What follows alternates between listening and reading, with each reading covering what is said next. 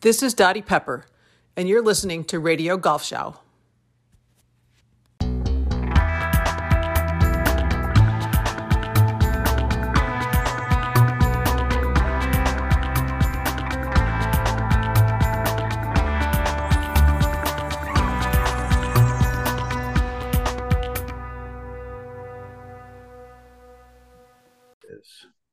Ladies and gentlemen, good evening to uh, this edition of Radio Golf Show, again in English. Um, New York, London, Paris, Munich, everybody talk about pop music. Um, we have been heard in 48 countries around the world, which um, must be a record for a a German golf podcast for for an obscure German golf podcast, but um, it's guests like um, the gentleman we have on today that um, um lets us be heard in 48 countries around the world. Um, I'm Frank Forster, and um, Mark, would you please do the introduction this evening, sir? Yes. Good evening. Uh, this is a, uh, a, slightly tougher one than usual because I'm not really sure how to introduce today's guests. I could either start listing some of his most important works. That would take ages. I could list topics he has published books on. I could quote others, writers and golfers alike, telling us how influential and inspiring his texts are. I could list the names of magazines he has not only worked for, but whose reputation as brands he has helped to build. Or I could just mumble his name and ask how he's doing.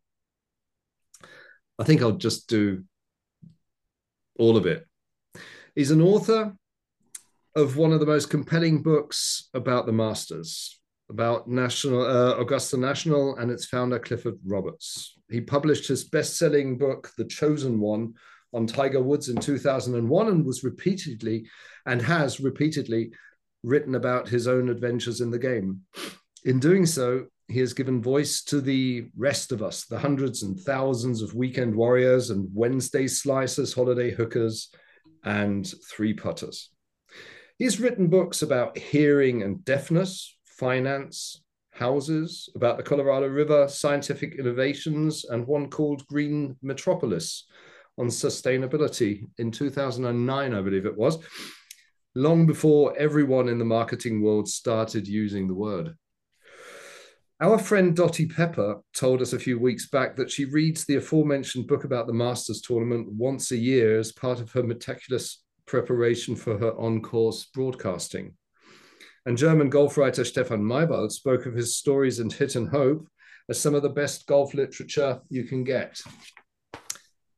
Working as a staff writer for the New Yorker, he has recently given us articles and long reads on a wide array of subjects such as cheating at bridge and Saudi involvement in golf, film composers, grammar, and loads of other stuff. I'm not going to go on about his work for Golf Digest, but I'll mention two things. His piece about golf and skin cancer from a few years back is a great but rather frightening read. And he's played golf with Trump and written about it. So, enough of this. Ladies and gentlemen, dear listeners, meine Damen und Herren, David Owen. David, how do you do and how do you do it? Hey, great. Uh, I'm uh, I'm I feel terrific. I'm glad to be on the show. That's um, even I was impressed by all those things you said. yeah, we do have a way we'll, with our guests. We'll see. I'll try to live up to it. So you've been on the uh, the the New Yorker for how many years now? Uh, it's now 32, 33 years. Uh, I started writing for the New Yorker uh, pretty much the same year I started playing golf. I took up golf late. I was 36 uh, and had I, I had this experience of going from one day basically never thinking about golf to the next day thinking about nothing else, and it's kind of continued since then. It uh, I don't I don't know what happened. It was a, a a friend of my wife's and mine invited me out to play nine holes, and I knew nothing about it. I had some old uh, golf clubs that had belonged to my brother, and uh, I took them, and I was com- I was terrible. I was uh, just horrible, and I knew immediately that it was something I wanted to do. And I, I had just finished a book about something, and I when I got home, I called my agent. I said, I know what I want my next book to be. I want it to be about golf. And because I realized, and, and what turned out to be true, that if, if I was writing about it, I would be able to have many experiences that I would not be able to have otherwise as a golfer. So I immediately I went to golf school and wrote about it for Esquire magazine, and I uh, I went to uh, I went to Ireland and wrote about it for the Atlantic Monthly, or went to Scotland, wrote about it for the Atlantic Monthly, and then I showed those two articles to Golf Digest, and they sent me immediately to Ireland, and I played in a pro am. Uh, we almost won with the Disney Classic. It was three days of pro am, and all, all these. I felt kind of bad about it because uh, my brother, who's he's seven years younger, he's played golf since he was a little kid he was a captain of his high school and college golf teams, uh, and he was living in New York and never getting to play golf. And here I was, you know, w- with golf clubs of his. Uh, he said, you know, oh, by the way, I'm off to S- Scotland tomorrow to play the old course and all these things that he had, you know, had never done himself. And it's been kind of like that. It was, it's the, uh, my arrangement with it, the New Yorker isn't terribly interested about golf. At one time, it was Herbert Warren Wind was the you know sort of the, yeah, premier yeah. Uh, golf uh, you know sort of thinking person's golf journalist. And these endless pieces that would appear months later. That it's not the New Yorker isn't like that anymore, and the current editor is is not very interested in golf, and uh, so I had this this sort of two halves of my brain. There was the New Yorker half and the golf half and I always uh, arranged my contract with the New Yorker so that I was never really committed to anything because I always wanted to be when Golf Digest called up and said, "Oh, by the way, could you uh, you know play all uh, could you play all 14 courses where the where the uh, Open Championship has been played in one trip?" And I said, "Sure, you know, I'll, I'll take off tomorrow."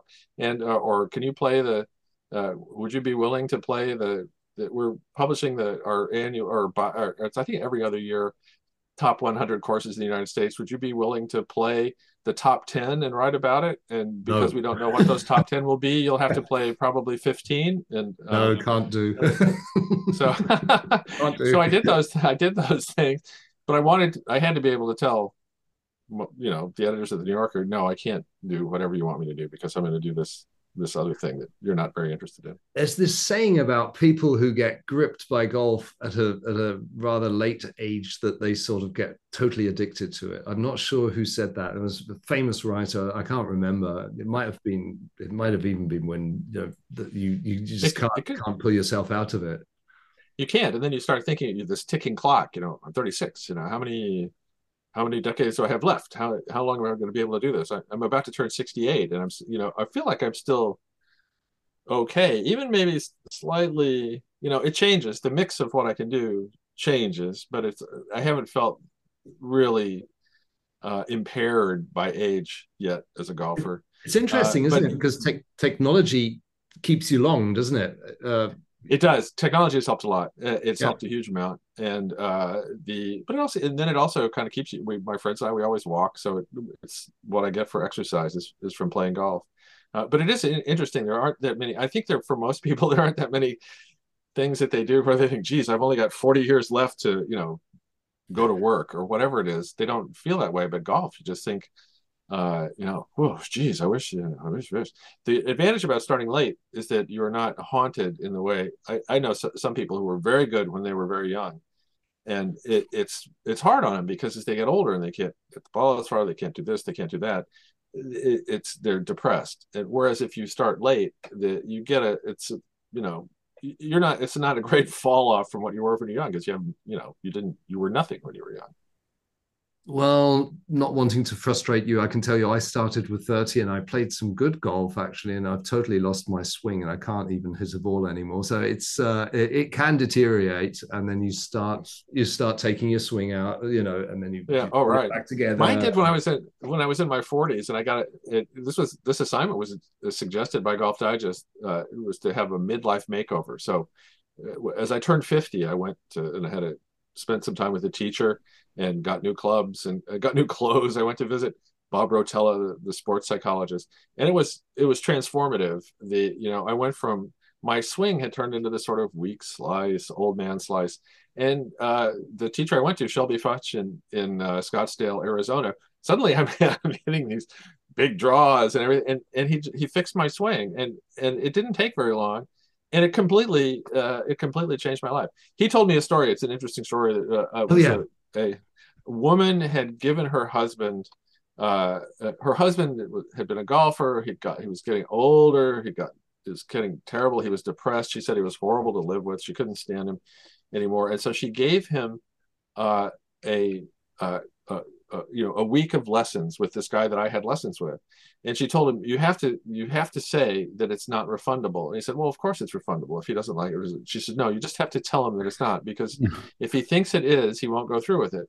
Uh, but he's such a cheapskate that if you uh, tell him it is, he will. And by the end of that period of time, that week, whatever it was, his life had changed and it not only rescued his golf game it rescued his marriage. So his his wife sent champagne to my teacher and all this kind of stuff. So i think it's you know it's a it's, i'm gonna, it's gonna ask you for his name later. Uh, right. It's shelby futch she's terrific. I don't know if he's still it's still that he was he he bought the john jacobs uh, golf schools. He used to run the golf digest golf schools and he owns a bunch of golf courses in uh uh in uh in uh, scottsdale. In Scotts, scottsdale. And he also he's a he does something. He said he said every teacher should be a student because you should know what it's like to have to learn something that you're not very good at. So he's yeah. an acrobatic flyer. He has one of these little planes. That he does all this, you know, stuff like that. So anyway, so that's really interesting guy. basically. So he teaches golf and he studies flying. Right, and he says that being a student helps him be a better teacher. So. Frank, um, yeah, well, um, first of all, uh, David, hello from me also, and uh, thanks for being on the show. Um, I'm going to um, uh, take a quick shortcut here and and, and talk to uh, David Owen, the scientist, because the one thing I'm most interested in is the uh, beer draw hypothesis. Mm. Um, because um, the word on the street is that that that you have discovered something that uh, there's a certain number of beers that turn a let me call it a strong fader of the ball into a drawer of the ball. Right. It was really a slice. It was a it was a it was a uh, a, a, playing uh, companion of mine discovered this on a trip that the difference between a slice and a draw is a certain number of beers, and you see it uh, with golfers where uh, you know once they start to get a little uh, lubricated when they're playing, uh, the, the, tension goes out of their arms. They don't, they're not know, kind of thrashing anymore, and they kind of loosen up and they swing out, and the ball not only goes farther, but it, it flies beautifully. And so that was that was the origin of the beer draw hypothesis, and and um, I mentioned it in passing it in a uh, in a piece that I wrote for Golf Digest, and then a few years later, Golf Digest. This is another reason that I didn't want to have too binding a contract with the New Yorker uh, I had lunch with two editors at Golf Digest and said, "We'd like to test the beer draw hypothesis. We're wondering if we could send you and three of your friends to Las Vegas for a week to, um, to test the effect of alcohol on the golf swing." And so we, I picked three friends from home, and we uh, we started drinking really at uh, at the airport, and uh, and didn't stop uh, until we were uh, until we were home, and and what we found, what we drank an extraordinary extraordinary amount uh, of alcohol. And what we found was that our games did improve. We hit the ball farther, we putted better, we were up to a certain point, and then there's a there's a point where you kind of fall off fall off a cliff. There was a uh, we noticed the pro- problem in uh, bunker where we not only had trouble getting the ball out of the bunker, we had trouble getting ourselves out of the bunker, and because we'd had so much to drink. I imagine that window had, closing quickly. was, was, was, this like, you, was this a test to yeah, did you stay drunk for the whole week or how long you were there? Or was this like okay we're going to drink two beers before every round and see how many beers we we need to to turn you know turn the fade into a draw? Or was it just like okay we'll, we'll just go there and drink all the time and just stay drunk for a week? Was that like well there there's there someone did point out that there was a flaw in the experiment was that there was no control but um, what we did was we we had a no control no driving. There was a there was a uh, there were guys that wearing white lab coats and they had clipboards, and we had there was a golf cart with a a, a huge uh, garbage uh, can lashed to the back of it, filled with ice and filled with beer. And uh, we that drove followed us around, and people with the clipboards would write down how much we were drinking, and we weren't really paying any attention to them. And, we uh, we play part of the part of the this experiment was a nine hole scramble that the four of us played against. It was Jimmy Kimmel uh, and Adam Carolla, who at the time were the Man Show on TV, and uh, uh, and cousin Sal from that show, and then Carson Daly from MTV. So those were our opponents, and we annihilated them. Oh, they they uh, they uh, they arrived. I think they arrived drunker than we got. Um, oh, but we, you know, we drank in nine holes. I think I drank 14 beers, and we had a couple of Bloody Marys at lunch and, and all this. And at the end, Kimmel lay on his back on the ground, put a tee in his mouth, a teed a ball in his mouth, and let me. We were both completely drunk. Let me oh, hit a pitching God. wedge uh, off his uh, off his face. I have a, a, picture of that ran in Golf Digest. Um, I should have used it as a Chris, Chris, Christmas card. Testing the really, bounce of the really sandwich. did that. We really did that. You really did that. It's, it's not, it's not a joke. It, wasn't wasn't set up. You know, come on. You know. It, no, he said no. Like, he said no, no, no. You can see the ball in the photograph, and I kind of came over the top too. You can tell the ball isn't really. It's following a. Uh, so you you were, you were, you were swinging you were swinging a relatively heavy piece of metal on a yeah, very thin shaft at the head His face. someone right. lying on the floor and you were drunk later a multi-millionaire television star and it was all it was all uh, put at risk by this this day. And one then one of my buddy buddies who died just uh, last year but he he took i think it was uh, cousin sal's shoes. He took them and threw them into a water hazard. We were we were pretty lit up. And then the uh, when we uh, we had a minivan a rented minivan we were go back to our hotel and uh, one of my one of my buddies wanted to drive he said, "No, no, I'm per- perfectly fine." And then a minute later, he was asleep in the in the back seat of the van. But but that night at our hotel, we we were all sort of too drunk to stand. That night at our t- hotel, we went out and play. We uh, had steaks and drank bourbon and played blackjack. So it was kind of now what the interesting uh, an interesting result of this trip was that of uh, two of the four of us in, in my my group quit drinking altogether uh, within six months of the end of it. And part of and, and I still haven't had a drink since then. Uh, it, it, and part of it was the the trip was one of the reasons. It, and w- what struck both of us was that we had we were kind of appalled at how much we had been able to drink and still you know kind of function and decided that it couldn't possibly be a good thing and so we we we, we both quit i also quit smoking cigarettes so it had this cascade of benefits that uh, that came. So what happens in Vegas stays in Vegas, right? The drinking right. stayed in it Vegas. did. All the bad habits stayed in Vegas. Uh, it was yeah, it was sort of it was a but it was there was a great experience, and I was lucky that there was that there were people there from last uh, from uh, Golf Digest who were taking notes because um, the, I wasn't really paying attention.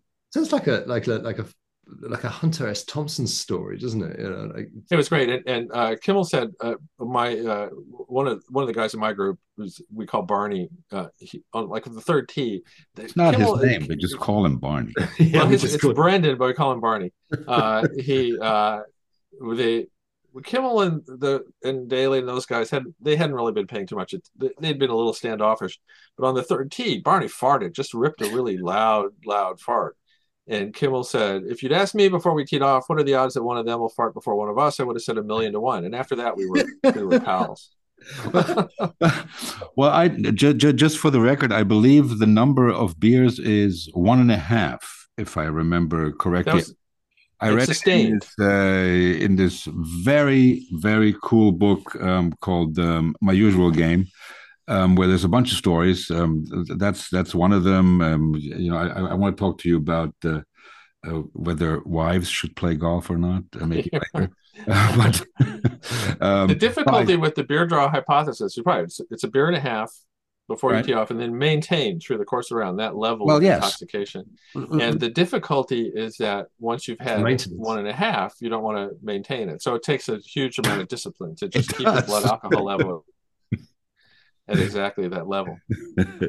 well, the book is is I mean I I, I thoroughly enjoyed it and I, I, I learned a lot from you know because I, have been on those golf trips that you talk about um, to Myrtle Beach and, and and I've played at Pine Valley and you know this it's just a just a wonderful book that uh, you can uh, you can open at any page and um, and it, and it kind of grabs you.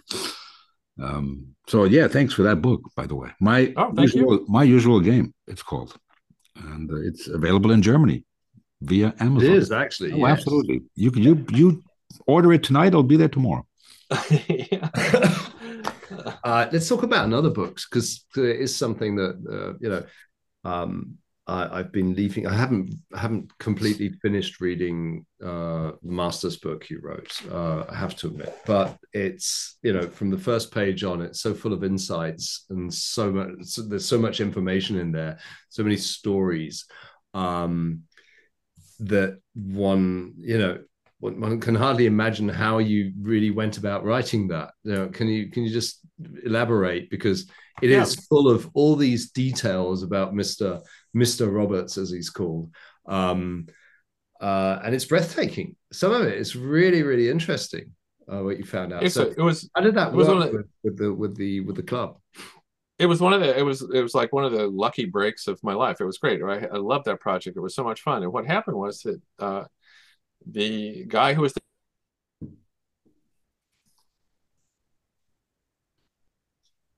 mule, you know, barefoot behind a mule and became a, a, a billionaire.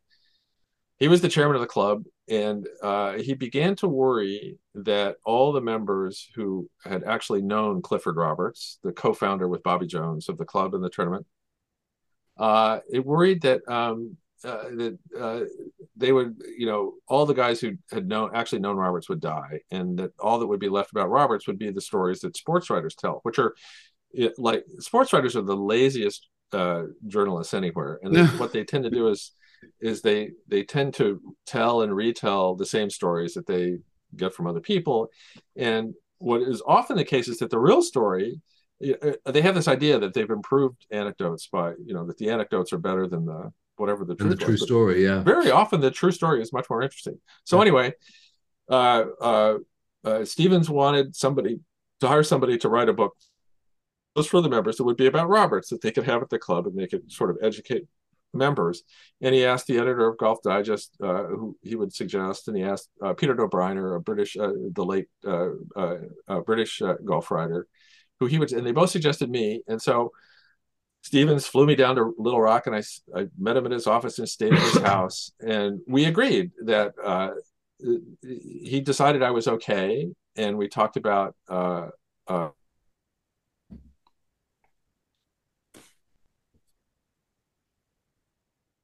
yeah, I think I think oh. we're back. Yeah, we're all right. Okay, okay we're all right. Sorry, David. Oh yeah.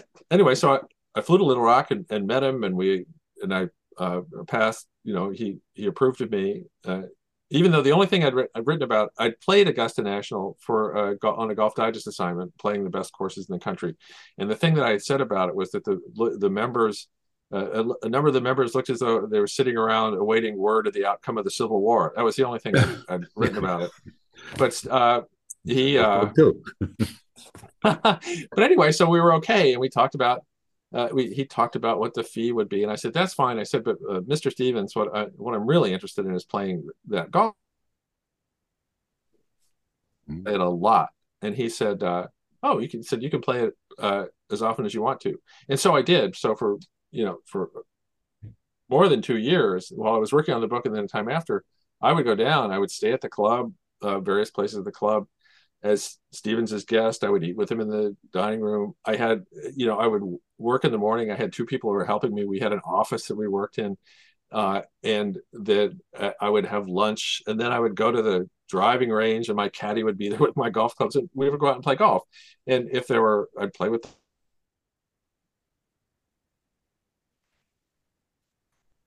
Frank, I think we're losing him. Yeah. Yeah, we we're we're, we're kind of losing you uh, every once in a while. You're cutting out. I don't know why. Yeah, I don't know why. But yeah, just keep going.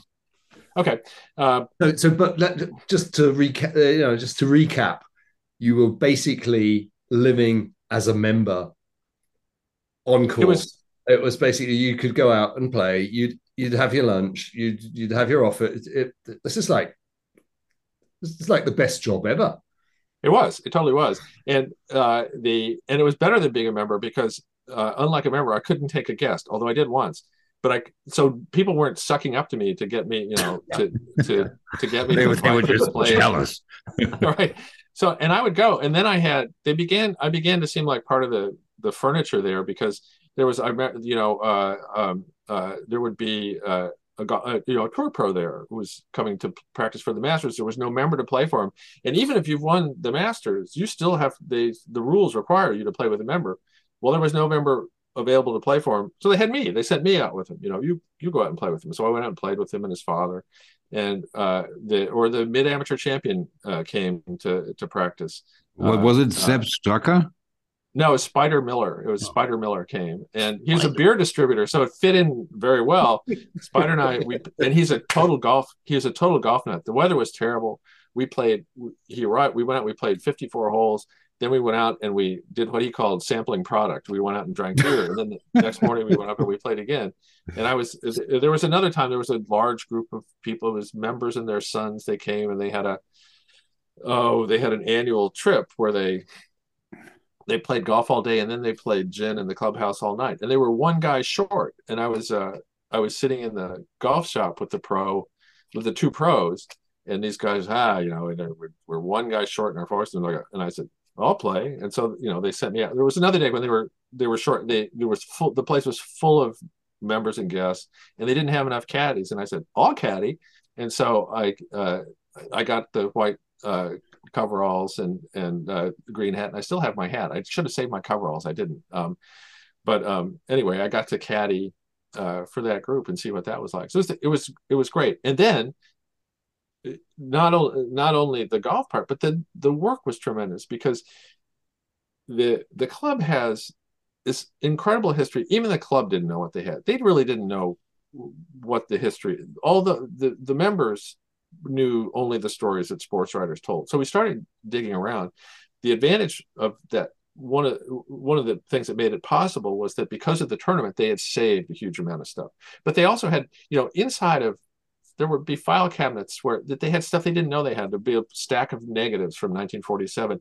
They found uh, in when they'd done a renovation of the dining room, and painters had found this roll of film that was stuffed into a crack and there was blue paint on one side of it. It was a, an instructional film strip made by Bobby Jones in the wow. you know in the 1930s. So that all these things uh, that, that they hadn't known anything about. It was great. It was like doing a PhD, uh, but about it, a really an actually interesting topic.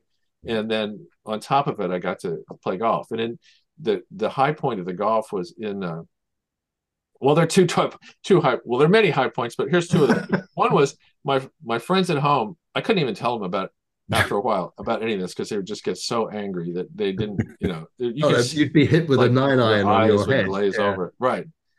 Uh, and but one of them said, "How often? How often do you get to play down there?" And I said, "Well, I'll tell you, give you an example. There was one day when I was playing with three of the assistants from the golf shop, and another assistant was getting married and there was going to be a party for him an engagement party for him at five o'clock. And we realized uh, at one point in the round that we were not going to have time to play all 18 holes so we went directly from the 10th green to the 15th tee. And i said in other words we skipped amen corner and none of us we didn't think anything of it. Wow. And that's they just the blood drained from their faces and thought but the the highlight the was it was the Sunday before the 1998 Masters. It was it, at that time. i I think they may have timed it up a little, but members would the week before the Masters they would play in the in the old days. Members would play alongside tournament play, in the practice rounds.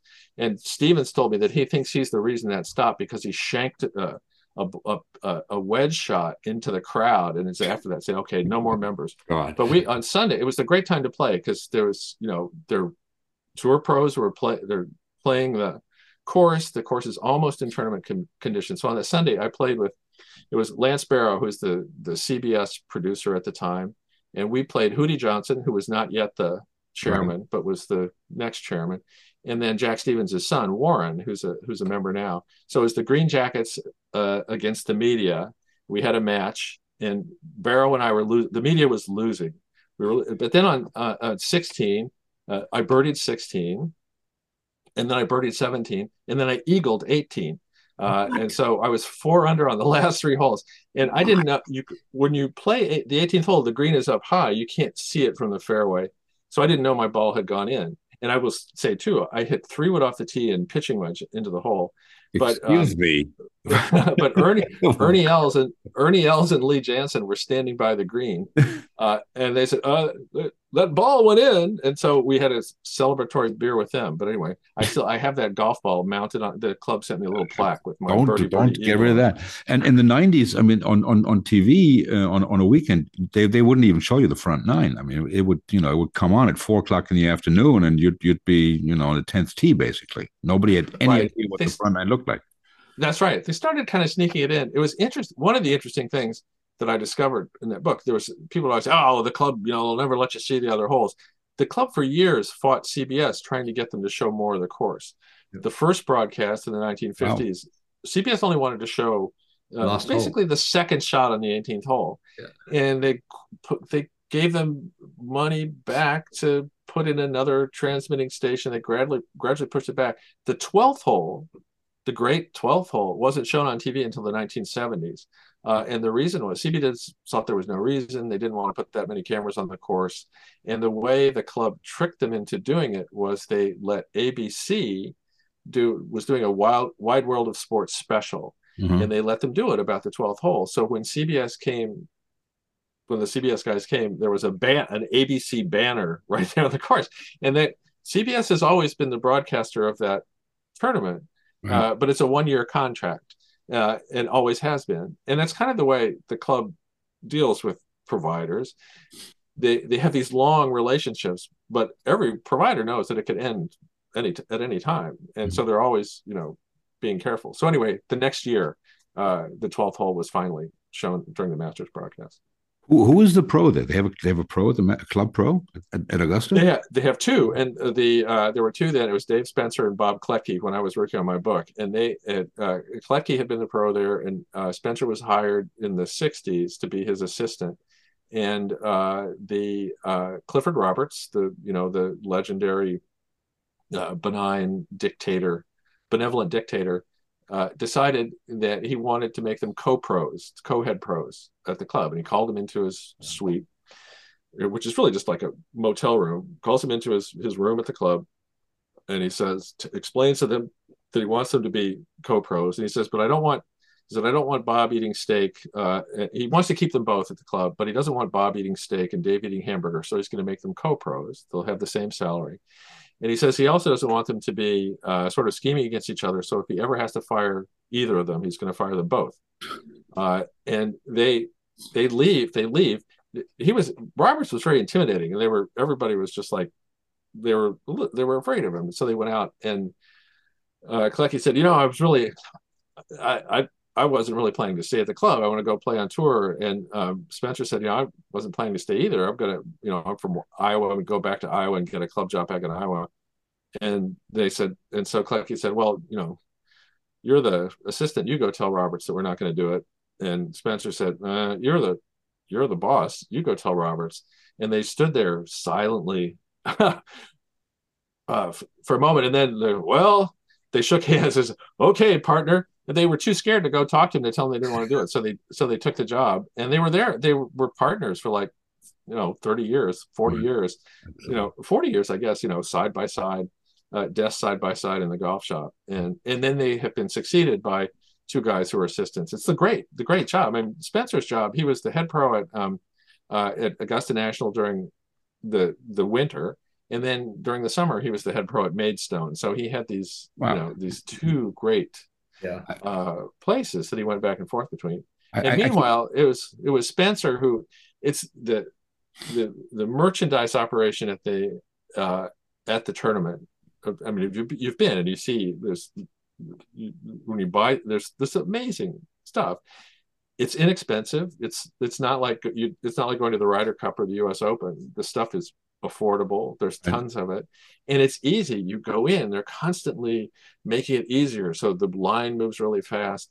Anyway, it's, it's I'm sure that on a per square foot per hour basis, it's the most successful retail operation uh, anywhere in the world, and that was it was basically uh, Spencer's creation. You know, do, doing doing it the way they do it. Did did you have a chance to visit the uh, wine cellar? Yes, it's it's amazing. Uh, it's amazing. Uh, it was a guy, a guy named Frank Carpenter who uh, was the, the became the wine steward. Roberts Uh, just, he'd been a I don't know he's a waiter there. Roberts told me he wanted him to be uh, he wanted him to be the wine steward, and that he he should learn something about wine. And the way to do it would be to you know drink the the wine and the so and he became he became this sort of legendary, globally legendary wine steward. There was a Rothschild who who came to play golf there, and he said when he left, he said, "As great as the golf course is, that wine cellar is is you know is greater." Uh, that kind of thing. So it's there's if Roberts was interested in you were doing something, people tend to do it. There's a guy, one of my favorite guys there was a was a lawyer uh, who was a member, and Roberts at some point decided that they needed another. He liked to have like a cardiologist and a, yeah. he liked to have the different professions represented because they might need them and he decided that they were short on lawyers and and so uh, uh, approached this guy and he didn't the guy didn't play golf and he had no connection to the club but he you know he said i guess i'd better learn how to play golf because there was really sort of no way to say say no to clifford roberts. So he did and then he became a happy golfer and was a great guy really. He was one of my favorite people down there. Listen to I it think also something else something else that people people assume well they must have been oh, what was it like you know with those guys that they were the easiest people to work with no one ever looked over my shoulder uh, mm-hmm. uh, St- Stephens told me at the beginning, he said, "Don't worry about anything. You can write whatever you like." And they read the manuscript, but they didn't ask me to change anything, and that I there were no restrictions that, on what I could do. True, they just waved it through. It was like they read it, and they there was uh, uh, J- Jim Armstrong, who was the general manager, had a suggestion about something, and I said, "Ah, no, I really like to keep that. That was the way it was." And the uh, they they're just they they were so relaxed about everything, un you know, and and I was told he said you can talk to anybody you want to, and I did. I talked to members, I talked to guys who work there, I talked to caddies.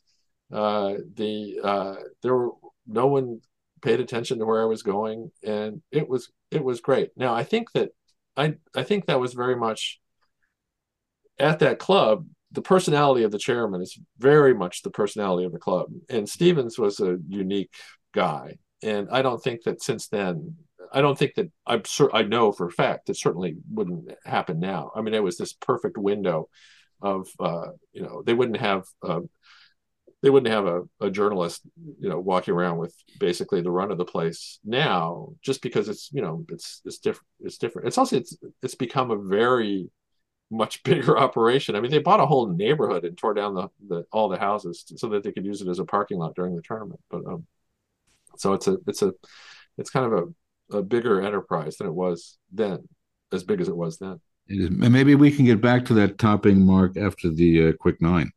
Um, but just a quick uh, interjection. I, I, listened to a great interview with Michael Caine today, and he was talking about the Rothschild, and uh, you know they, they make the uh, the Mouton, whatever that uh, red wine in Bordeaux, and uh, and and he was an alcoholic. He wasn't allowed to drink it, so Michael Caine made it his mission to drink Rothschild's share of it. So just that's good. What's it? He pitching in. That's nice. exactly. Mr. Horner, the quick nine. Yeah, let's do some quick, a quick nine. Okay. Given that you've been working with pros, golf enthusiasts, writers since the 80s, you must have been told some truth along the way. So, what's the most valuable golf tip you've ever received? Oh, let's see. I did. I heard. I heard one that somebody who pestered Jack supposedly uh, pestered Jack Nicklaus for a golf tip. You know, just give me a golf tip. Give me a golf tip. And um, he uh, he wouldn't. He wouldn't. And then he fi- finally said, "All right." He said. Use the use the flat end of a tee to clean uh, the go- the crud from your spikes. Now, Back when people had spikes, don't use yeah. the tip, use the flat end. So that was Nicklaus's ah. tip. Uh, but now people don't have shoes like that, have golf shoes like it. The thing that I, I guess the, the, the, breakthrough for me uh, with my when I had my midlife makeover was we all we worked on really was my backswing, getting basically taking coming back more in getting my swing path more inside to outside. And there was a tee. There was a we were playing at a course in um, uh, in uh, in Scottsdale that was owned by my teacher, and there was a par three, elevated par three. It's like a 200 yard par three, beautiful hole, way up high. And I hit, I hit my ball. It's a little weak, you know, slice toward the green, and he says, no, no. He says, you know, dude, what we were talking about, take it back, you know, bring your hands back inside, come back this way, really turn, really get a turn. And so I was like, all right, you fucker, I'll show you. Oh, really? So I like turned back so far I couldn't see the ball anymore. And I swung and I, and I was thinking, ha ha, you know, I'll show you how good your advice is, you idiot. And as when I got the, when I got back to where I couldn't see the ball anymore, I hear him say, Great. And then I swung, and the ball was just like soaring high draw, higher than I've ever hit a ball. And it landed like three feet from the hole. I thought, Jesus, why haven't I been doing this the whole time? And so that was like the breakthrough moment. So the best advice was to really, really, take, really swing, really take a backswing. I'm, I'm going to stick with the beer draw hypothesis. all right, David, you're going to die. Um, we are all going to die. Mm, who would you like to play your very last round with? You know, I would play it. I've I've told people it's and it's true. I would play it at my my my home club. It's a nine nine hole court with the guys I play with there. In the '90s, we were the main competitive event at my club was a, a, a weekly weekend breakfast scramble. Yeah. And the guy, it was you know playing with old guy. It was the the young guys. You did so much of the work, and as you did it, you know, you had to always be in play because you knew everybody else was not going to be. And you had, as you did this, carrying this whole group on your back, you had to endure, you know, a guy who can't play golf. Like, would you mind if I told you something about your putting stroke? You say, don't tell me anything. So anyway, we decided, let's just let's start our own group. And so we started. Just we got we would show up on Sunday morning and we made teams by pulling balls from uh, a hat, and uh, and it from that it grew the regular Sunday men's group. Now it's this is you know 30 years later, uh, we we get 20 somewhere between 20 and 30 guys. We have numbered poker chips. We have our own scorecards. We we play and then we the, the best thing is we take turns bringing lunch our club doesn't have a restaurant which is the best thing about it and so once a summer you'll bring cheeseburgers and hot dogs and potato chips for 25 guys. And that's your obligation. And it's great. It's the it's the greatest thing ever and it's, and it's been growing ever since. And i was looking around one day this summer i was looking around there like 20 25 guys there. It's exactly it felt exactly the way it always had. It was like the same sunday we're eating lunch. And i looked around i thought you know there there there are only two guys here who are originals me and this guy who's almost 80 all the other guys are new and yet it still feels the same. So i think it's one of the things that i like about golf. You have the sense that you're on a conveyor belt and there are guys falling off one end but more guys coming on at the other. And as long as you're riding up the belt it kind of feels the same. And then you know then it's it's nice. I think it it, it kind of uh it's it's people they've got we have teenagers we have we for a guy we for a while we had a guy in his 90s and everybody's a pal and it the great thing about the handicap system in golf is that it makes it possible to have a, a competition like that. So where I would I would play my last round uh, at my home club with the guys that I play every Sunday. What's the name of that club?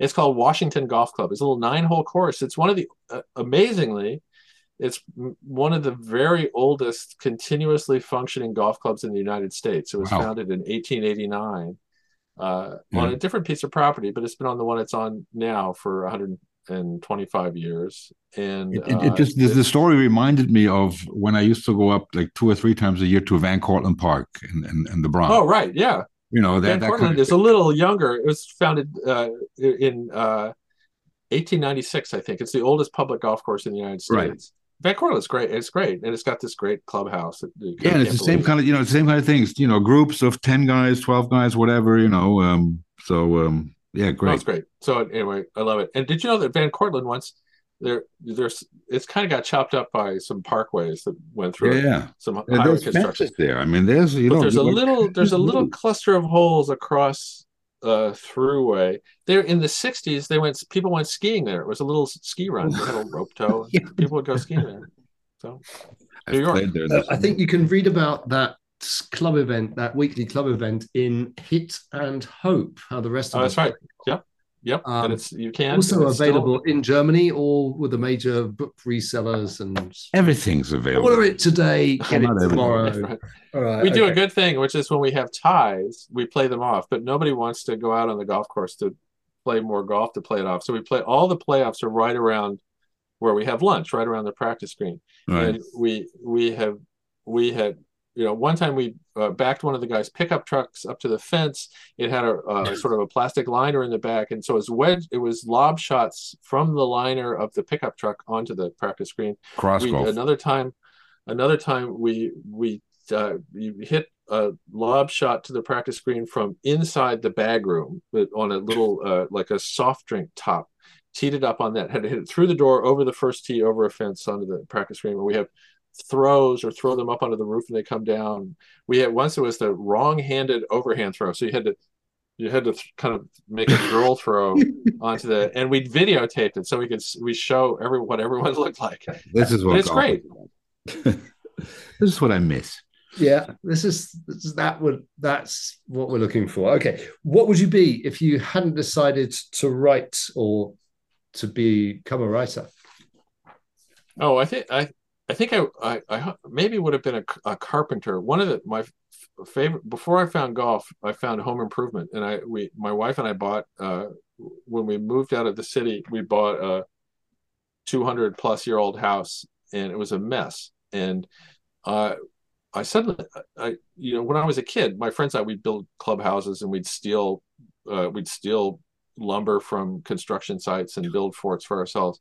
And I and I was I suddenly realized, you know, I said like being a grown up is even better than being a kid because you have more money in a car. So I think you know the I don't machines you can, can you I don't have to machines. steal lumber now. I can go buy it.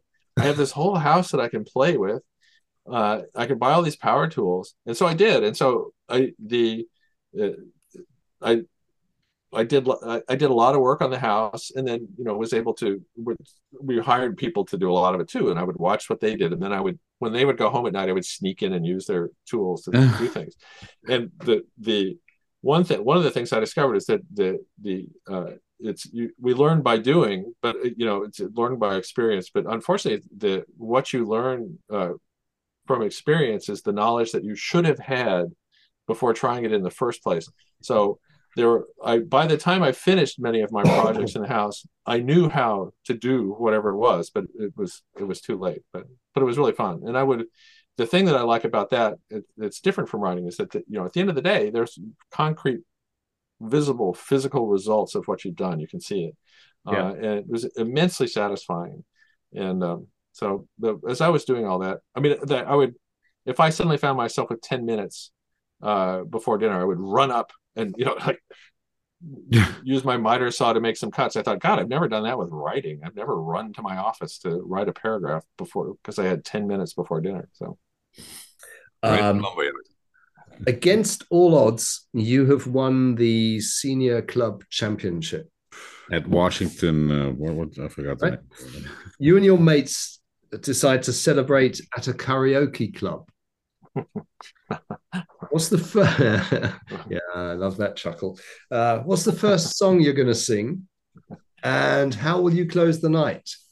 Oh well, uh, and I was I will say I did win the senior club championship, and I also won the All right, club okay. championship, and I won the handicap club championship. So I have And we went and to a then I the- karaoke bar. the member guest.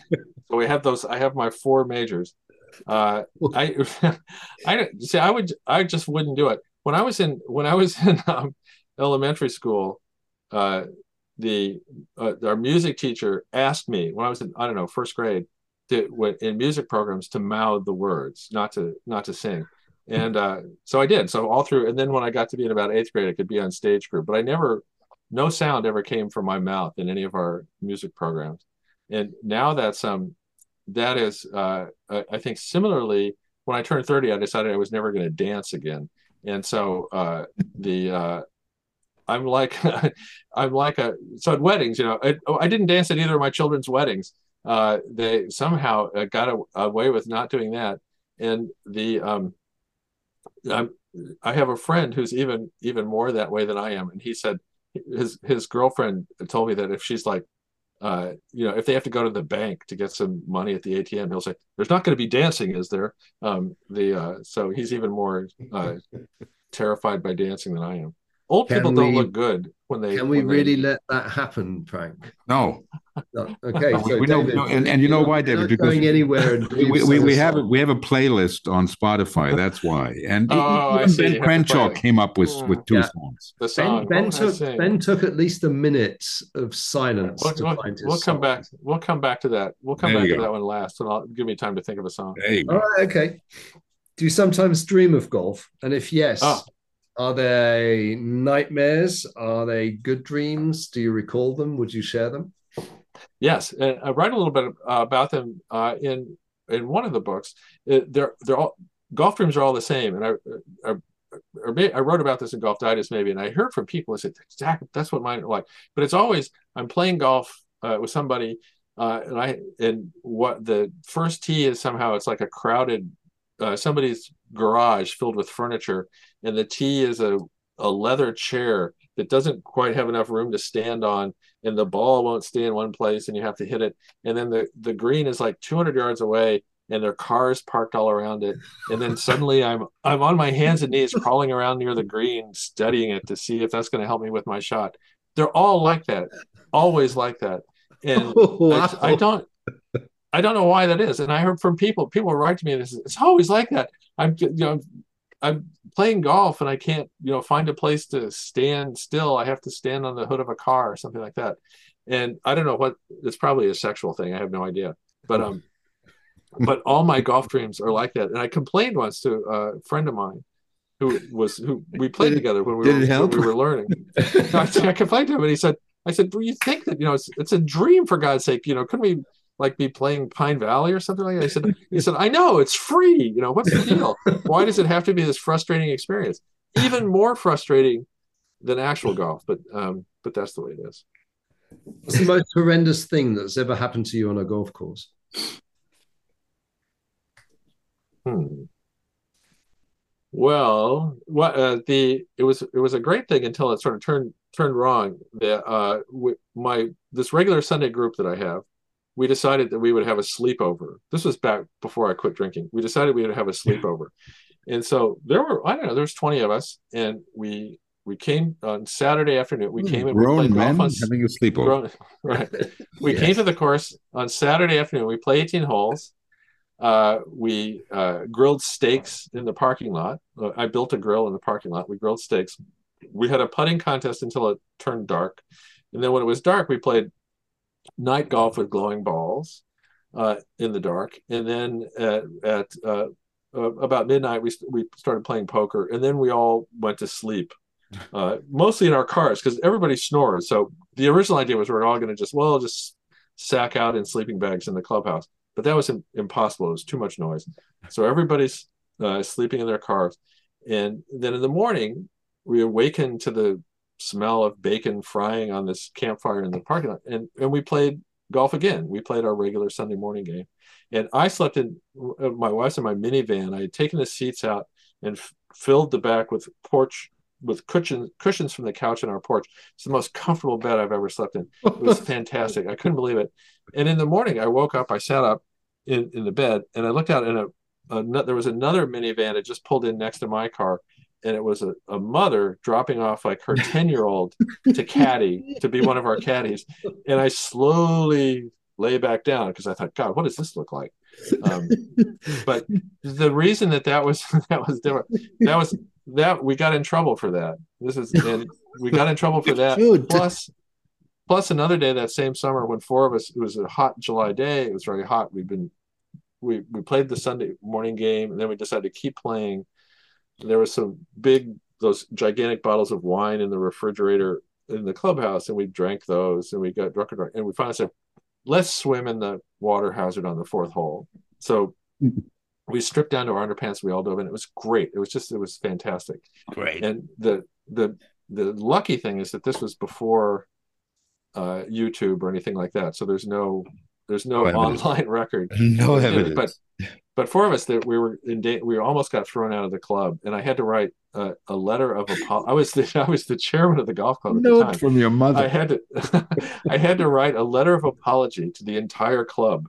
The, the the board of governors made me do it, and so pe- the the good thing about that was that was that um, people thought it was a joke. Oop.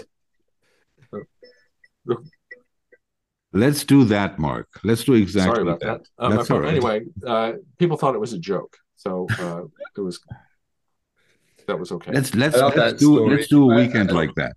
That's a brilliant story. We'll, we'll have it. We'll have a David Owen festival.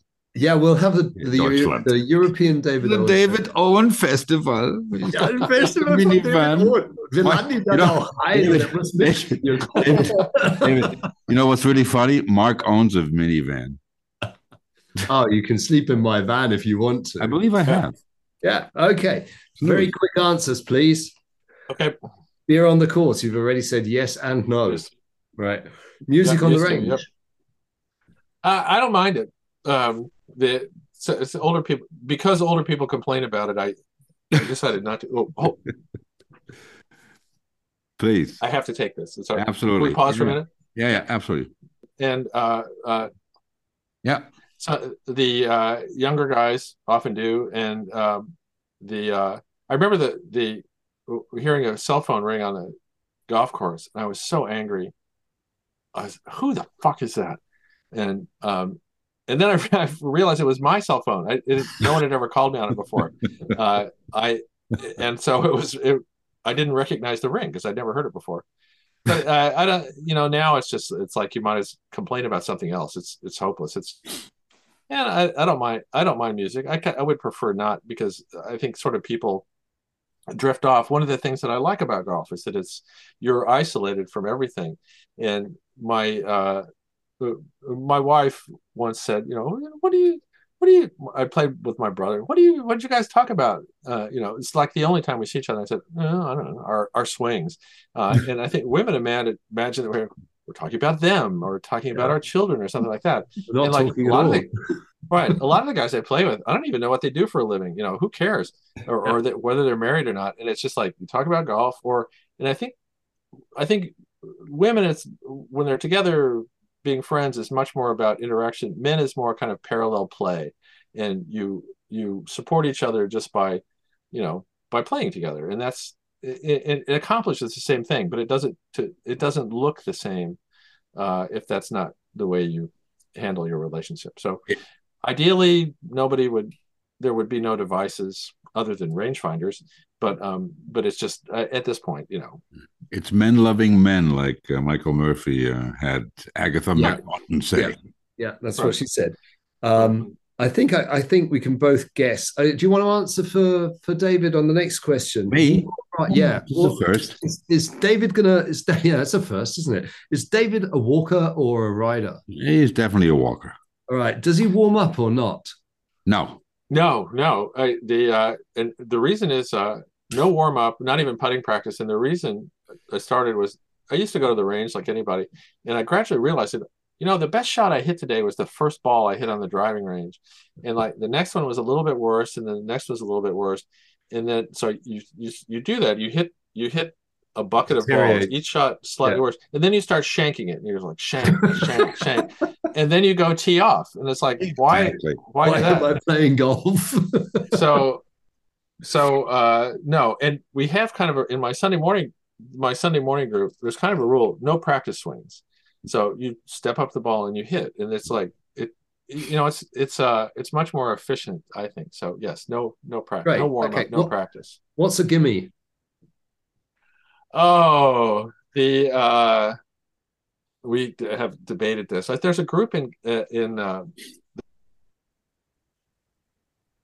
Los Angeles and they will they will tee off like 14 15 at a time and they it's very well organized. They play faster than you know a, a normal foursome does. They have a guy who keeps track of everything in a ledger and they have a the gimme distance measured in tape. Uh, you know let's say a ring of tape around the putter. So there's Yeah. an agreed uh, distance. And um, the our agreed distance was the I think it was the length of Bill Fairbairn's foot, and Fairbairn was a, a notorious putt uh, taker. He's the kind of guy who you know this kind of guy who's got a three foot putt Yeah. which he misses. He hits it good six anyway. feet past. He hits it six feet past, and then he scoops up the six footer because like you know he's. I made one go at it. The next one's good. Uh, so we also you know there's what a- a we a- What time we does that? allow What time does that Sunday uh, game tee off? Uh, what time you Seven got? thirty. Seven thirty usually. Just whoever shows up. Yeah. Mm. and it's different we the teams are made at random. You can't there's no you know i won't play with so and so i played once played with a group that was very similar on martha's vineyard massachusetts. And the guy who ran that had it was a nightmare for him all weekend because there's so many guys that said i won't play with him. I won't play Yeah, with him. I won't play with him. And so he had to arrange all the foursomes ahead of time. But we you play with the nice thing about it is by the end of the summer you've played with everybody. And we have you know we, we'll see somebody who's a new member nobody knows who it is say come play show up on sunday well and by the end of a couple of weeks they've met everybody Yep. and uh, it's great i think that's what golf is good for and i've been to rich guy clubs where yeah, there's uh, Warren Stephens, who's the son of Jack Stephens. His, his club is called the Alotian. It's in Arkansas. It's beautiful. It's designed by Tom Fazio, and it's this great, great place.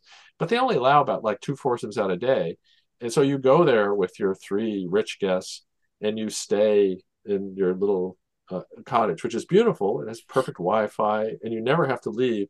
But you, it's there's none of this, you know, none of Yeah. no interaction with other people. It's not a Not a it's- club. It's just a, it's just kind of a screw you kind of experience rather than Yeah. Yeah. uh, uh, like you know in our group there's you know there was a time when we had the guy the richest guy in town and the guy who cut his grass and the Right. you know you'd rather be the partner of the guy who cut his grass because he was a better putter uh it's just it's um you know it's just all the thing the great thing about golf is that all that if you do it right the, all that stuff goes away. The, the handicap system is sort of brilliant and it, it's somehow it's kind of magically self-correcting. I mean everybody knows that it's fake but somehow if you don't if you're not getting enough strokes you play a little bit better and if you're getting too many you manage to screw up holes that you must somewhere in the back of your mind feel guilty about.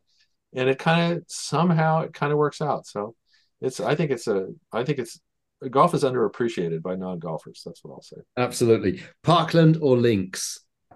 links uh, in uh, May. Uh, um, my brother and I and my agent and his brother are going off to play in Western Ireland, and all, all the I've taken many trips to Ireland and uh, and the UK, and uh, all the we always play links courses, and it, links golf is the greatest. Driver or putter? Oh, uh, I, you know, I love my driver now that I got a senior, I got senior shafts in all my clubs. But uh, yeah, I think driver's always more fun to when you hit a Okay. driver well. Now, Okay. unfortunately, I think that the longest drive that anybody ever hits with a driver, it's, it's similar to the driving range. It's the first, it's the the first range. shot you hit with it. Yeah. No, it's just the first. You buy a new driver, the first drive you hit with it, you'll never hit one as long as that. Exactly. That's it. You're done. You might as well get a new driver every time you play. Um, are you an equipment buff? Do you like going out and buying new equipment, or is it just like like I, I play a, a used driver I bought a few years back. Um, I think Frank, yours yours is probably an old timer already, isn't it? Or, or not quite, but it's you know okay. All right. No, I know, but it, but it's it, it's you know it's not it's not the newest. Yeah, no, uh, the, my clubs are 12, 10, 12 years old. Yeah. Yeah, right. Uh, you know, I, I, I- I played the, the TaylorMade R9. The first time I hit him, I thought to myself, these should be illegal. I, I- I mean, you, you talked about that towering seven iron or something. I, I never hit a ball like that. I'm like, Jesus. Um, so end, but I mean, those. I'm sure you have them in those in those 20 guys that you play with. Those uh, um, equipment whores that have to get the latest uh, driver every six months. But um, I, I can't see David being that kind of guy. Nah, No, I'll kind of stick with uh, yeah, to stick with. Well, what I what I did do- what what I I switched. Uh, I, I've gone through a couple of revolutions in my golf clubs. One one was discovering. I was it was in very early when I was playing. I played played with a guy who had a, a Callaway Seven Wood, which was brand new, the brand new Heavenwood. Yeah. and it was what a you know it was an amazing golf club. And so I got I had all the high numbered uh Callaways, you know, the nine wood, the 13 wood, the 11 wood, all that kind of stuff. And they were great. And then, but then hybrids, a friend of mine got a, it was a Nike made a hybrid called a slingshot. Yeah. And he said, here, try, try this one. club. I said, try this club. And I went, Jesus, this is great. And so we both switched to all Nike hybrids. And then they got the next version, which was the also Nike Sumo. And I played with those for about 20 years and I loved them. But now I have brand new uh, Callaway hybrid, all hybrids. I don't. The, my longest iron is a nine iron, uh, and uh, the the uh, hybrids are great. I think I think hybrids are great. They all have senior shafts, and um, uh, I love them. That that was in what's in the bag with David Owen. Yeah, that was great actually. Twenty year old clubs. I've got one. The longest iron is a nine iron. I'm gonna write that. I've got one question incorporating one of Frank's favorite German words. If I were to use the word flight, what would you associate it with in golf terms? Oh, it, well, I, th- now I'm thinking about an airplane flight from New York to Shannon for this island trip we're going to take. But uh, well, uh, yeah, there's so many applications in golf. The, your flight from your home, from your domestic situation to the golf course to play to play golf. The shape, the shape. Die Flucht von zu Hause. the flight. The, the uh, it is. You will laugh. It is a German word for a golf group. For oh, is it? Oh. Yeah, they, they use it. They, they right. It's an English word. They, they use the English word. They use the English yeah. spelling, but it's basically a group of golf. Right. Well, in, in, a golf tournament, you play you play in your there are different flights. A flighted golf tournament. A flight, so B flight, C flight. The championship flight. And, exactly. so I, yeah, yeah, it must all be. Our languages are closely related, so oh, they are. Must be. Uh, what's the hardest course you've ever played on? Oh, the hard uh, uh, Oakmont. Uh, the Oakmont. Uh, the great great course that I have no desire to ever play again. And what it was during that assignment from Golf Digest in ninety, I think in ninety four. I hadn't been playing golf for very long, uh, and the I so I played all the top ten. And Oak, I watched a film of Oakmont. It was during the Open. Ernie Els won. The people, the guys would hit their drives and they would bounce. Like they would roll like another hundred yards down the fairway, down the boom, boom, boom, boom. And when I played, it had been raining for I don't know for forty days, and forty nights. Drive, it would hit a drive. It was still raining. It would hit a drive. It wouldn't go very far, and then it would land and it would just plug. So the course was it did not it was not playing as long as it had or as short as it had in the U.S. Open. So it was endless and it was miserable. And then some, but the greens were still just as fast. And the, the thing they always say at Oakmont is, oh, you think the greens are fast for the U.S. Open? You should see them during the member guest. But it was true, and you'd see members. They all had twitches like this because you know the the putting was so hard on their nerves, and yeah. the the the 18th green, the back of the 18th green is the practice green. So as you play the 18th hole, you see all these guys back there just with nervous disorders caused by playing that golf course all the time. Yeah, I mean, that, you know that uh, you know whatever the, the, the top 100 list, whatever that those lists are that are made by uh, Golf Digest among other um, uh, people. Um, doesn't it seem like always like the top 10 are like the top most difficult courses i mean does a good golf course have to be difficult i mean i i read you writing about pine valley which uh, you know is 6500 6600 yards from all the way back um, with fairways you know as wide as football fields sideways um, does a good golf course have to be hard you know that list used to be called the 100 hardest uh, mm-hmm. when golf digest first did it and uh, there is this idea that you know, oh, if you really want a, a test, uh, or you know, somebody I, I with golfers I go, I go, what do you think of that golf course? I go, oh, it wasn't much of a test. I go, oh, you made you eagled every hole? Well, no, I shot you know 80, but it wasn't much of a test. And uh, I played um, I played the TPC at Sawgrass. This was on another uh, Golf Digest assignment, and I went down and I I played it first from as far forward as you could go. Uh, the far the uh, in its shortest possible configuration. It was great. What it was so much fun. It was tremendous. It was it was it was really pleasant day. And then the next day I played it from the tournament tees, which are like nine million yards. And I played with guys who, with a guy who, you know, played on some. He wasn't a tour player, but he he played at that level and played in college. I played with these guys, these couple of guys who were so much longer than I was, and there were there were holes where I couldn't even get to the fairway from the tee. I couldn't even get to the trouble in front of the fairway from the tee because like there would be water and you tee and there'd be water and then there'd be a bunker and then there'd be rough and then there'd be the fairway and I was just trying to get it into the bunker next to the water and I couldn't even get there. So it was um you know the I think everybody's golf course generally, except for the tour tour pros. Their course is too long for them. It's too hard for them. Yeah. And golf is much more fun. But the the course that I play at home, it's not even six thousand yards long, but it's challenging. It plays longer. It's challenging, but you know, men can play it, children can play it, women can play it. I can compete with a college player on. I, in when I won the club championship, I beat a kid who was in college and playing for a, a Division One college team.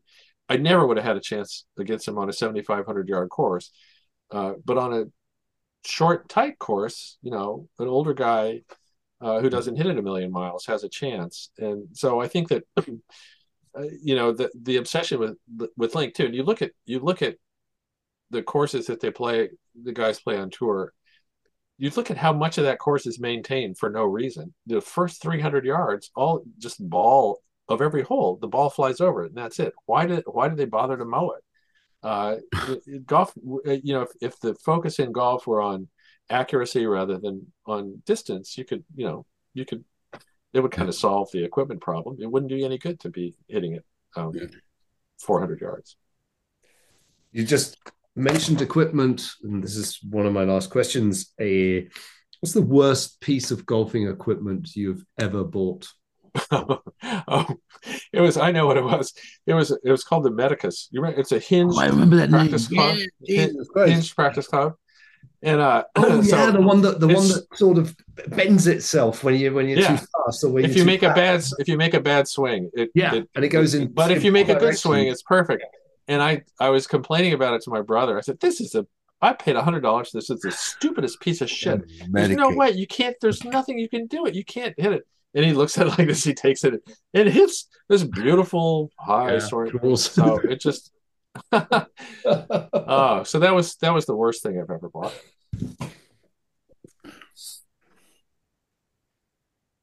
Um, uh, I know you've you've written a piece about Live. Do you think that Live Golf? This is the end of the Quick Nine. Do you think that Live Golf has a future?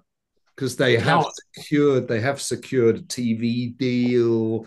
Uh, it looks like they'll be playing a full schedule, sort of like this year. Loads of courses beginning with the word Trump on that. Right, right. There's loads Right. of them. Trump Bedminster, Trump this, Trump that. Uh, I was I was surprised they weren't play weren't playing Trump Doonbeg and Trump whatever. You know, um, yeah, maybe do they have yeah. a future? Do you think there's a future there?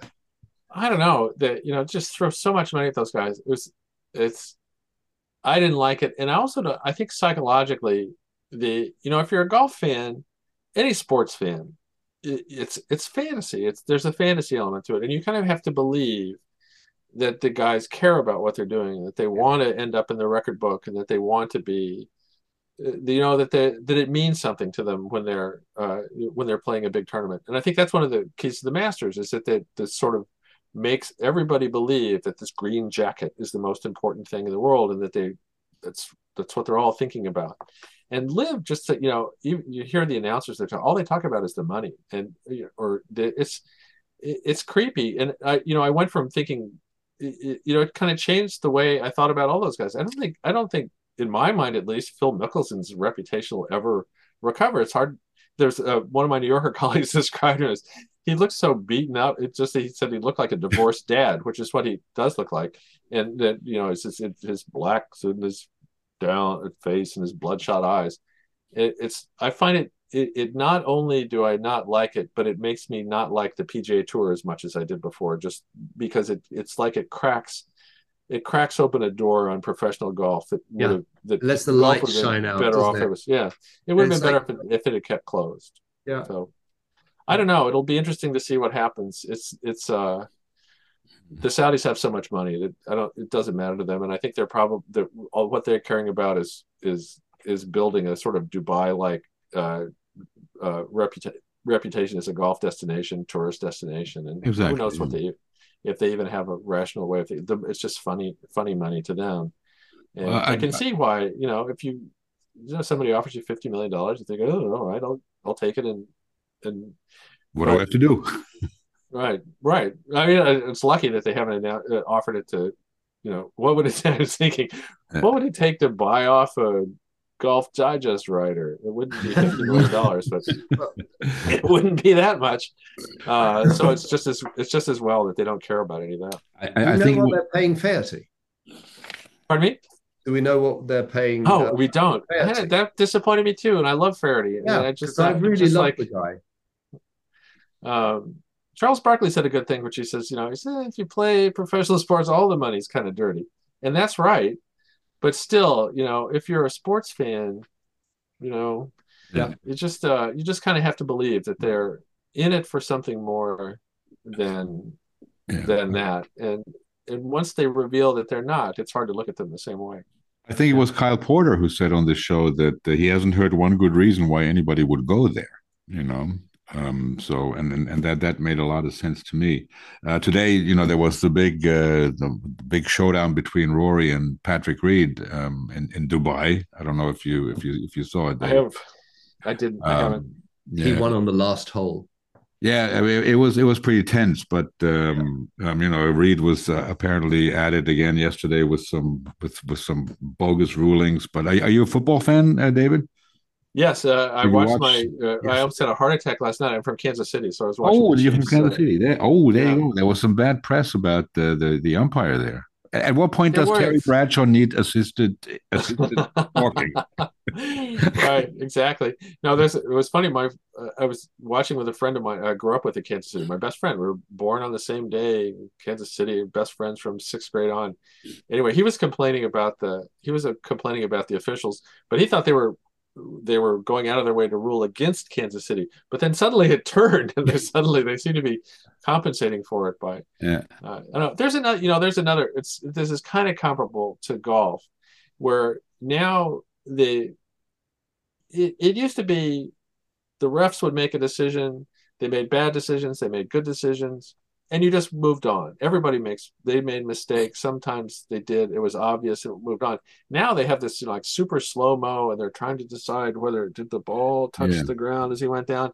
And I would personally rather go back to just letting people make mistakes and then because they you know in time they they average out I, I, I I agree. And and in your book, uh, you you write about it how, how golf is uh, the only sport wh- where you're your own referee. Really, you know, I mean, you know, if you, if you look at baseball or something where it's encouraged to frame uh, a pitch, or in uh, basketball where when the when the clock's running down, you fa- you break the rules, you foul somebody to stop the clock. You know, I mean, those are all things that are that in golf, at least, and and I think you put it uh, in a way. Well, at least it's supposed to be that way. You know, right right right no we have cheaters in golf but it, you Oh. do but you see you see in a football game too where the guy the receiver knows that he hasn't really caught the pass yeah. yeah. but he's trying he tries to cover it up and then he gets up and then let's you know let's snap the ball up quick so they can't they can't review it and in Yeah. golf you know you would you would have to no i didn't i didn't Exactly. catch it, it Exactly. I mean,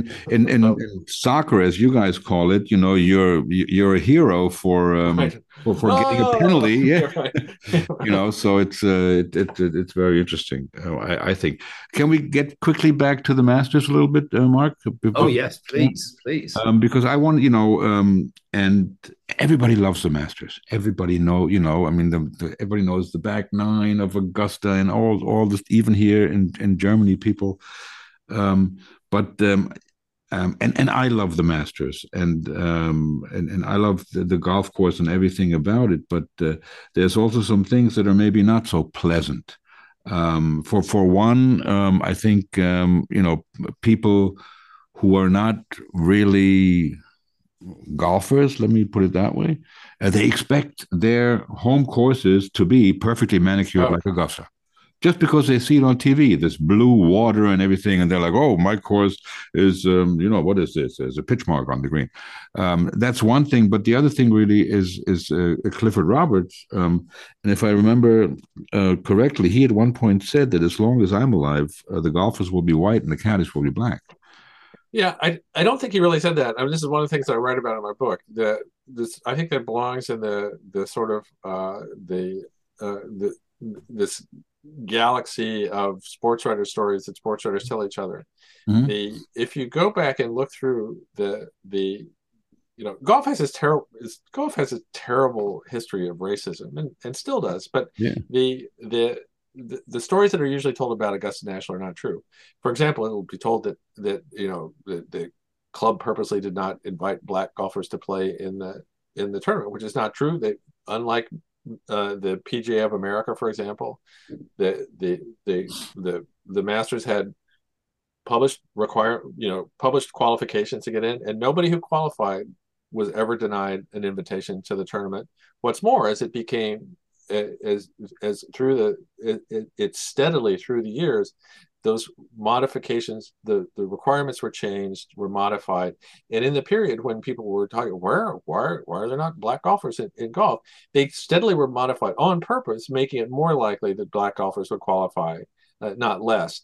So for example the the the, the fewer spots were uh, reserved for winners of past major tournaments who were at that point entirely white. Golfers were given a chance professionals were past winners that were given a chance to vote for uh, players not otherwise qualified uh, who could uh, who could, would be invited if they were voted for. And Art Wall was the in, in all those years. Art Wall was the only uh, pro who voted uh, who, who, who nominated a black golfer.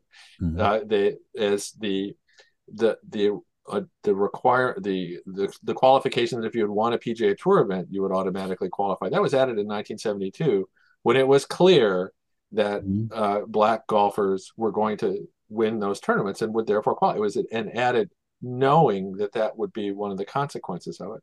Robert said, and it was true, that golf was poorer. Uh, the Masters was poorer for never having had a black participant, and he looked forward to the day when he would. And then when Lee Elder did qualify mm-hmm. and had to endure that whole year, the club worked hard to to you know they Roberts brought him to the club. Had a member brought him to the club ahead of time, allowed him to. So I think that a lot of the criticism that a lot of the things that are said about the Masters are said only because it's said in the South, and it's kind of if you're a sports writer, you annually it's kind of like going to church once a year.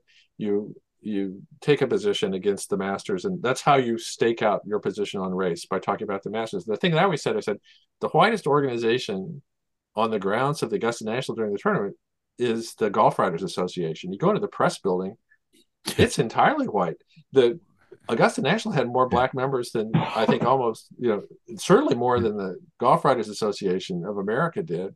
We, we, we, talked last week about that with Petra Himmel, who uh, has been at the Masters for for German uh, a German journalist who's been there for 21 years, and there was there's no women in the press, and there's me and one oh, right. woman. yeah, right.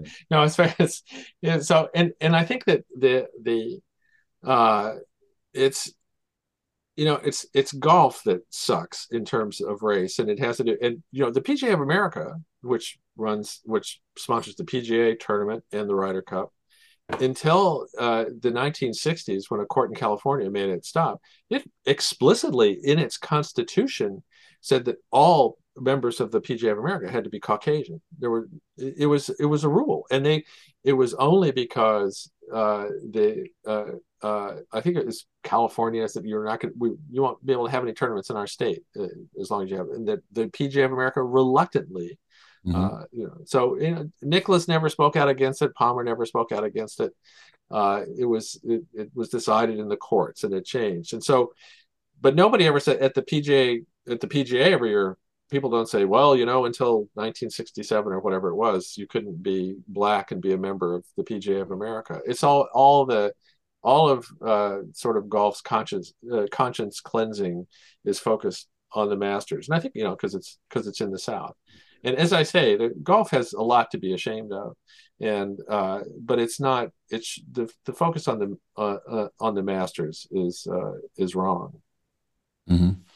Yeah, I, I, found it fascinating. One thing I didn't know was that un, until I guess it was in, in the seventies or eighties, uh, uh, the the competitors weren't allowed to bring their own caddies. They had to use caddies from the club. Oh, that was true. That was true. Uh, it was true golf generally, and it was probably had uh, uh, you know golfers didn't have their own caddies. And I was reading about the I was talking to it was the U.S. Open at Winged Foot in '74, and uh, it was I was talking to a guy who's a member there now who got to caddy for he caddied for Nicklaus in a practice round and for some somebody else in the in the tournament.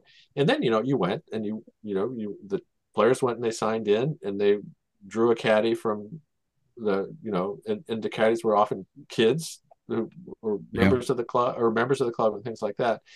And there, I'm sure there were there were sort of uh, racist and socioeconomic reasons for not wanting caddies from lowlifes from uh, you know other parts of the country showing up. But it was that was standard in golf. It was preserved the the the requirement that local caddies be used was preserved at Augusta National longer uh, than elsewhere because it was there were if you were a caddy at Augusta National that was like that made your year uh, caddying for somebody at the Masters and also it was a course that hugely rewarded uh, local knowledge so there's still you know you know when Ben Crenshaw won he he he played with a an Augusta caddy with Right. Carl Edwards who was Exactly. uh, uh, the and it was the it was the, the Roberts withstood pressure or the club withstood pressure from outside f- for a long time to preserve for the purpose of preserving this huge it was like you know it was like getting it was like an investment banker getting an annual bonus. This was the big payday for for those guys. It was it was caddying during the tournament. It made them kind of celebrities in town. And then golf changed. And when golf got to be big money you know guys would travel. They would you had a caddy that you traveled with and and then and then they wanted to play with them uh, in those tournaments too but you'd see like you know, when watson watson had a regular caddy uh, when he was winning all his open championships but he would always play with with uh, with scottish caddies when he was There's a there's a great documentary um, called Looper, um, where you you get to meet loads of these uh, Augusta National uh, caddies. Um, they're fantastic there some of them are fantastic i, I, I played with film. caddies that I played with there, there were still some. Now caddying, even club at club caddying, has become kind of uh, it's become you know you can you can make a living at it. And for Mhm. example, they're at uh, Bandon Dunes. There are guys who caddy there during their season, and then they go to New Zealand and caddy during the New Zealand season because there's this relationship between between uh, uh, Julian Robertson's courses in New Zealand and, and the the Bandon courses. Mhm. And so you see, even now, like you see guys who caddy at Augusta National, it's not local guys, but they're, they're you know, they that's how they they're super. They're guys who played really well in college, maybe even on tour. Tom Uh, Doak, right? they're-. They're incredibly good, and but I, there were still the old caddies from the old days, still some great old caddy stories um, from from the past. And a caddy I had, the most amazing thing I saw a caddy do there was a guy who'd been a caddy there for a long time, and you know what those those greens are super hard, super slick. And my ball had made a ball mark, and he fixed it with my pitching wedge.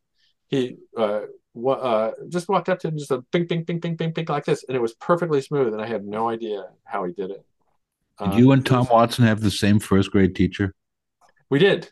We did. We went to the Ah, same. He actually, I think he actually, he actually came. I don't think he was there in first grade, but we had the same, uh, same teacher later. I think he didn't come. I think I learned later that he didn't come until fifth. But the- the- I remember him. He was a, he was a, he was a running quarterback on a really good football team, and he was a, uh, I was a shooting guard on a really Kansas good City. He was, he was from Kansas City, right? Yeah, it's from Kansas City, and he and that was this is something else that's changed in sports. He was a you know three letter guy.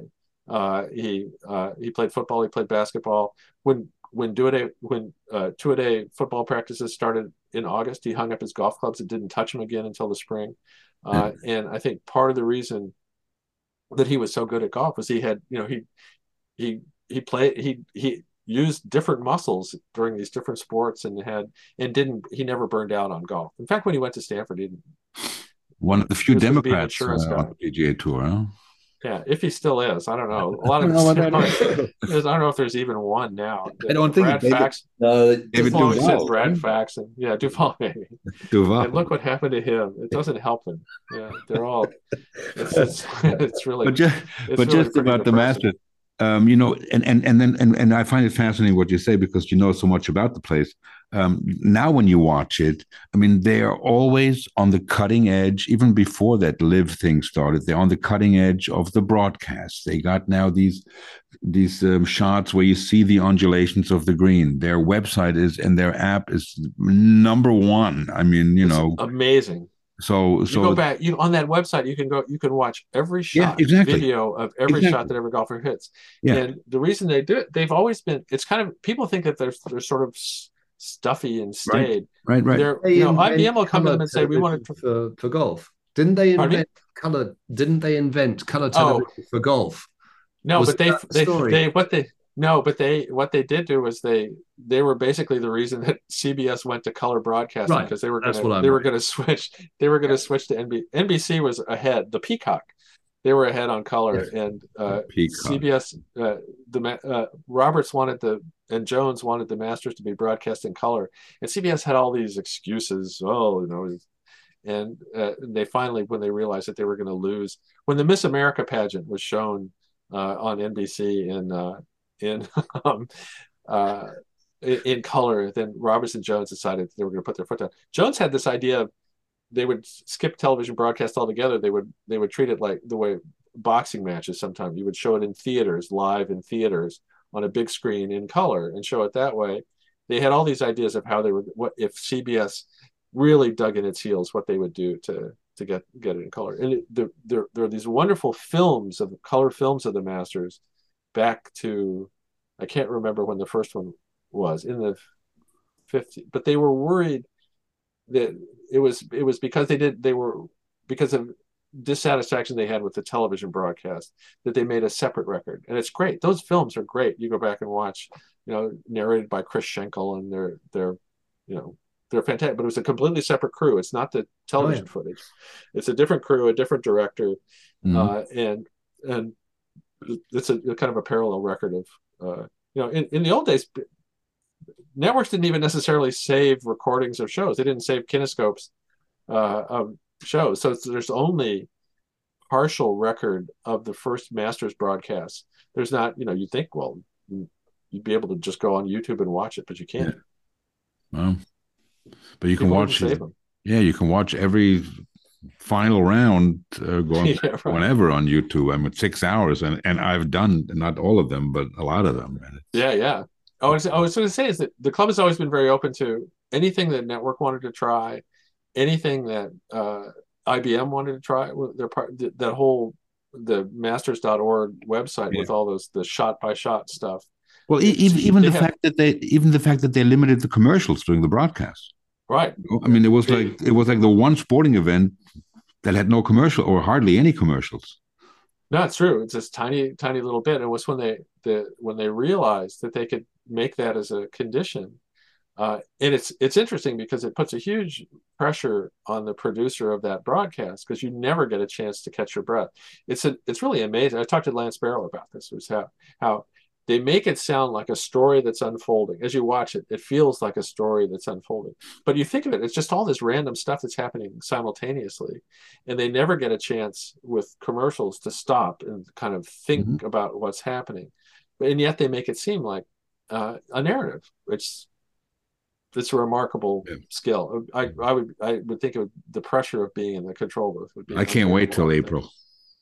Yeah, right.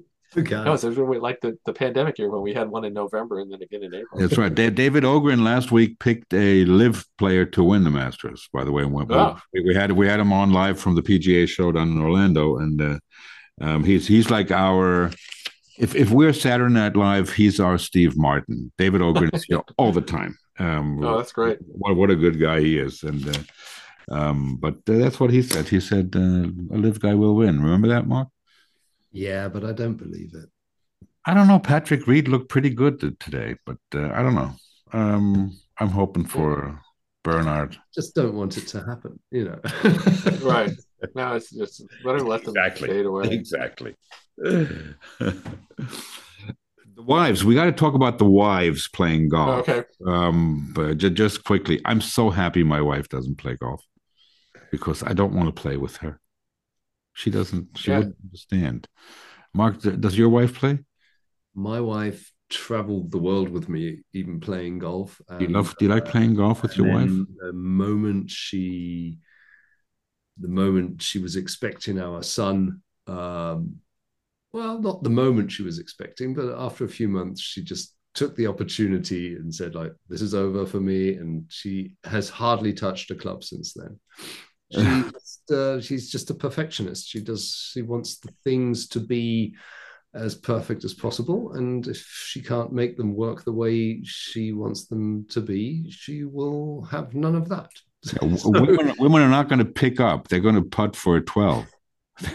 she has done that, yes, and uh, yeah, and it and it's and yeah. I think if if you if you if you can't accept the fact that it's not always your fault, and that you know, then and if you can't accept the fact that it's gonna, you know, if you can't accept golf, you shouldn't you shouldn't try. You know, if you think you can control it, you should rather, you know, men loving men. That's what it is. Yeah, do something else. I think it's uh, it's something I wrote about bridge, but I also I li- like to play bridge, which is sort of indoor golf. It's not, it's also a foursome and it has many similarities, and it fits very well with golf because you can play it, you know, when you can't play golf.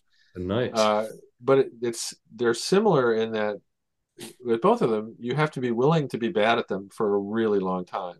You, you anybody who takes up golf and thinks it, who has gets frustrated by hitting bad shots. They they'll never they'll never last. And so it's it is an interesting personality where it's someone who's you know when you see them doing it i'm really bad at this. I'm terrible at it and i'm not going to stop. I'm going to keep doing this for years even though you know. And i enjoy doing it. Oh yeah and i love it. Yeah right. It's it's very interesting because and it's just because every once in a while you hit a good shot and then it's like a little dose of some drug and you, you want to keep doing it.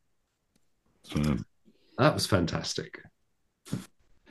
Well, this has been a great experience. I enjoyed it thoroughly as a fan of uh, going way back to the early 80s of Harper's and Esquire and and and, and the Atlantic and and, and those um, those publications. Um, um, you know, I asked I asked Mark today, what are we going to talk to what are we going to talk to him about? And he says there's plenty of stuff, and obviously there's plenty of stuff. There's plenty of stuff for more. So, um, thank you very much for for taking the time, uh, David. Um, we are. I actually signed up for the New Yorker just because of you. Um, I got I got uh, 30 emails in the last 12 hours from them just for giving them my email so I can read your column. But uh, um, I, I, enjoy it thoroughly. And um, um, the book that uh, that uh, I just finished, um, my usual game, um, I highly recommend it. Also to our German friends, it's, it's, a, it's a, an, an, easy read, and I mean that in a good way. he he is now. I understand why you are one of the fifty funniest writers, like like Borowitz said. Did did he say which number you were, or were you just somewhere? Oh, yeah, I should I should ask him. Where yeah, please. Where at? yeah, mid thirties. Uh, yeah, right. What's my handicap in the, in the there you go. The list of funny writers. There you go. Mark, take us home. Ladies and gentlemen, that was a Golf Show edition with David Owen. My name's Mark Horner. And I'm Frank Forster to the Linksland.